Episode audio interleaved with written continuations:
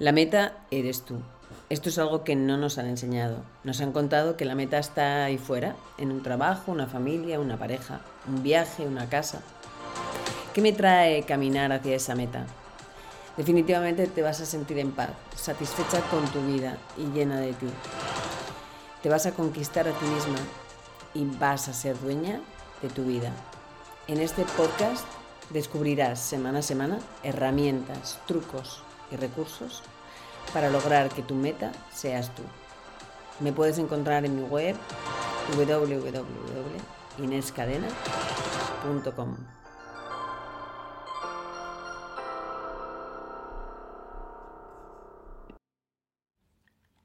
El ego, ¿cómo manejarlo? El ego es un concepto psicológico que se refiere a la parte de nuestra personalidad que se encarga, digamos, de nuestra autoimagen, de la identidad, de la autoestima, y fue propuesto en su día por Sigmund Freud y se considera una parte importante de nuestra psique. Pero así, definiéndolo más concretamente, ¿qué es el ego? Eh, sería esa parte que, de nuestra mente que se desarrolla a lo largo de nuestra vida y está influenciada por nuestras experiencias, nuestras relaciones, nuestras interacciones con el mundo. Y su función principal es mantener nuestra integridad y protegernos de amenazas externas e internas. Pero es muy importante destacar del, yo egoico que su construcción se gesta de manera inconsciente. Por eso el ego eh, sus consecuencias se cuelan mm, en nuestras vidas muy calladamente sin que uno sepa la causa real y atribuimos a otros, a las circunstancias eh, o a cualquier valor externo la aparición del ego. Pero el ego pasa desapercibido. Esta es una de sus artimañas. Y es que el ego es interesante equilibrarlo con la empatía y el respeto hacia los demás, pero para mm, tener una comprensión más profunda del ego, em, ¿qué señales eh, hace que yo pueda identificar ese ego en mí misma? Pues eh, la autoimportancia excesiva.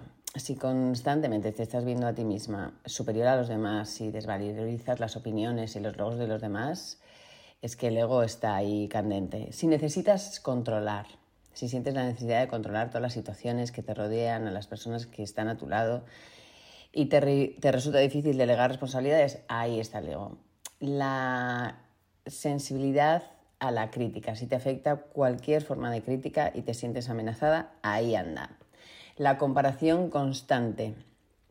Si te comparas continuamente con los demás en términos de apariencia, logros, estatus social, pues esta es otra característica. La necesidad de ser el centro de atención es otra y la resistencia es al cambio porque te sientes incómodo o amenazada por los cambios y te aferras a tus creencias, a las de siempre y a tus puntos de vista, también por ahí anda. Recuerda que estos son solo indicadores generales y que cada persona es única y tiene que observarse. Y si crees que estás teniendo temas con tu ego, es decir, un impacto negativo en tu vida y en tu bienestar emocional, quizás es el momento de terapia para ti. Pero ¿cómo manejo este ego? ¿Qué hago con este ego? ¿Cómo lo manejo?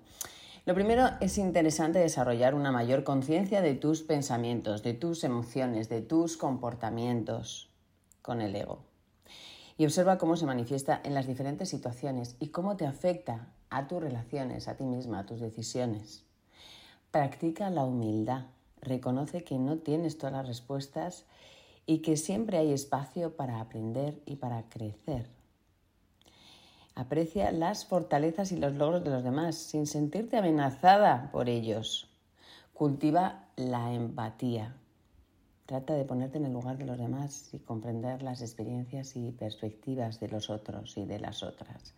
Practica la autenticidad. Permítete ser tú misma sin tratar de impresionar ni demostrar a nadie tu superioridad. Conéctate con tus valores, con tu forma de hacer las cosas, sin buscar ninguna validación de ningún tipo. Acepta, acepta los errores y aprende de ellos. Reconoce que los errores son parte natural del crecimiento y que no te definen como persona, que tú no eres tus errores, que tú solamente tienes errores para seguir creciendo y que son oportunidades siempre. Cultiva la gratitud. Agradece todo lo bueno que hay en tu vida. Reconoce tus logros y las contribuciones que tú haces a los demás. La gratitud te da una perspectiva más equilibrada. Y por último, practica una comunicación más efectiva, más clara, más respetuosa, sin imponer tus ideas. Escucha a los demás y expresa desde ti misma esa comunicación efectiva, no violenta. Es importante recordar que el ego es parte de nuestra experiencia humana y no se trata de eliminarlo. Más bien, se trata de aprender a manejarlo de manera saludable y equilibrada, reconociendo su influencia y cultivando así una mayor conciencia y mayor conexión con nuestra verdadera esencia. El ego está en nuestras vidas y es importante conocerlo para poderlo trascender y poderlo integrar, sobre todo en nuestras vidas. Aquí abajo puedes clicar en el programa de mujeres estelares, Nueva Generación de Mujeres más 40, donde aquí también trabajamos esta parte de nosotras mismas. Gracias.